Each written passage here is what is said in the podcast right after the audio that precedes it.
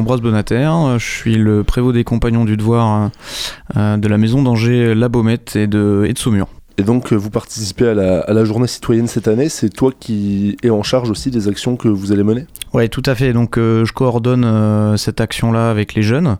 Donc, c'est avant tout les jeunes qui, qui organisent tout ça.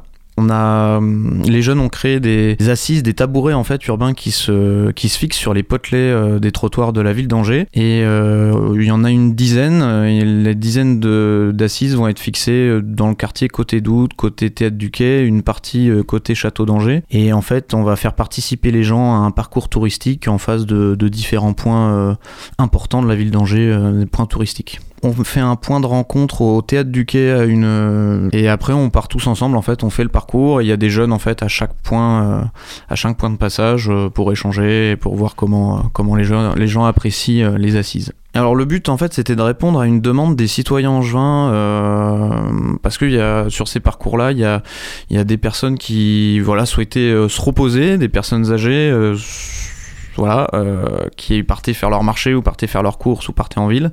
Et il n'y avait pas de banc. Et euh, la ville ne souhaitait pas mettre de banc. Et du coup, on a trouvé une, solution alternative par rapport à ça. Je pense que les jeunes, euh, ils s'accordent tout à fait avec ces valeurs de la journée citoyenne. Et je pense que c'est que du plaisir de rencontrer les jeunes des compagnons, à partager un moment avec eux autour d'un projet ou autour d'un parcours touristique. Je pense que ça va être idéal pour les rencontres et, et pour la bonne humeur.